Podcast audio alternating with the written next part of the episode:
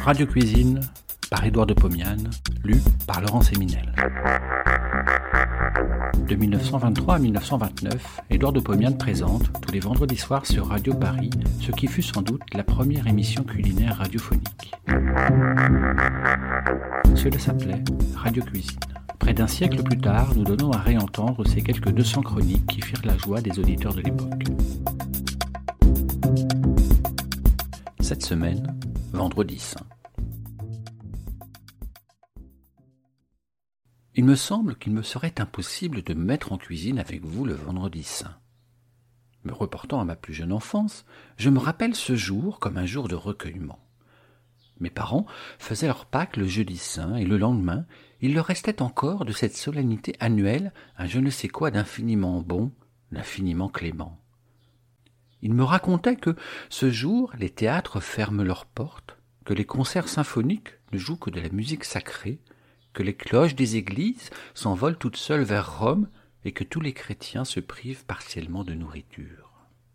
Tous les ans, notre menu était pareil. À midi, ma mère apportait sur la table des pommes de terre en robe des champs et des harengs macérés dans l'huile. Le soir, les harengs étaient remplacés par de la morue. Elle était accommodée sans beurre, tant était grand chez nous le respect des traditions.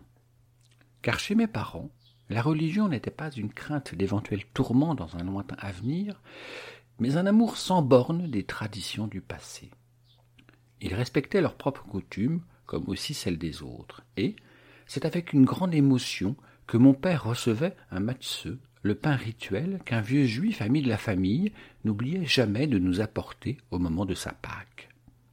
C'est donc par tradition, par sentiment, que je ne ferai pas de cuisine aujourd'hui. Je vous en demande pardon, sachant d'avance que je serais excusé. Je vous ai l'an dernier entretenu de l'origine des jeûnes et des abstinences. J'ai cité des textes, vieux comme notre monde occidental, en les empruntant au livre sanscrit des Védas. J'ai parlé des origines religieuses de ces pratiques que d'autres assimilent à des prescriptions hygiéniques instituées par les grands philosophes, phares de l'humanité. Mais bien souvent, la pratique de l'abstinence du vendredi saint représente en nous, en même temps qu'un respect de lois religieuses, le souvenir de traditions qui sont pour chacun de nous une lueur de bonheur dans notre passé. Au cours de la vie, nous oublions parfois ces traditions, mais dans le malheur, dans la peine, elles s'imposent de nouveau et nous consolent.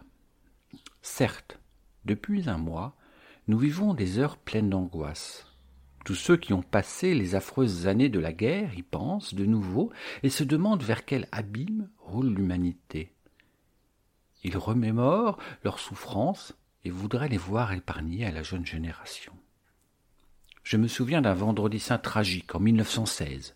J'étais en Champagne, dans un poste de secours souterrain creusé en pleine craie, en avant de soins.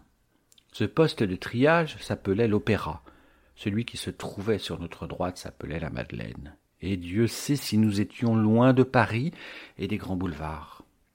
Une attaque imprévue avait encombré notre poste de blessés, de mourants. Il était près de minuit. Nous travaillions de notre triste besogne depuis le matin. Il y avait des brancards partout, dans tous les coins. La misérable lumière de nos lanternes éclairait à peine les blessés tout couverts d'une épaisse couche de craie toute blanche. Leurs figures paraissaient de marbre. On y voyait des yeux pleins d'angoisse, de douleur, et des sillons creusés par les larmes. L'atmosphère était irrespirable, empestée par les odeurs fades et âcres de sang, de fange, de boue et de teinture d'iode. Tous les malheureux qui étaient là étaient bretons. L'un, avant de mourir, priait en sa langue maternelle. Un autre recommandait à l'aumônier de renvoyer sa musette à sa mère et de donner à son camarade le Guassiou, blessé comme lui, le beurre qu'il venait de recevoir de son village. Depuis une heure, j'étais à côté du brancard d'un capitaine affreusement blessé. Il ne voulait pas quitter ma main. Tantôt il était résigné, tantôt il se révoltait. Il élevait la voix pour dire qu'il n'avait pas le droit de mourir.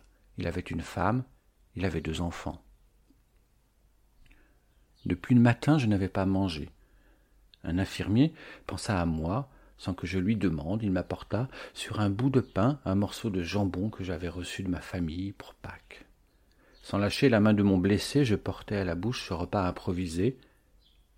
Le breton me regarda avec ses grands yeux presque incolores. Docteur, murmura-t-il, que faites-vous? C'est vendredi saint. Je réprimai un sanglot. La main du capitaine s'ouvrit, devint lourde, il était mort. Le pain et le jambon sont restés par terre. Je n'ai jamais mangé de viande le vendredi saint.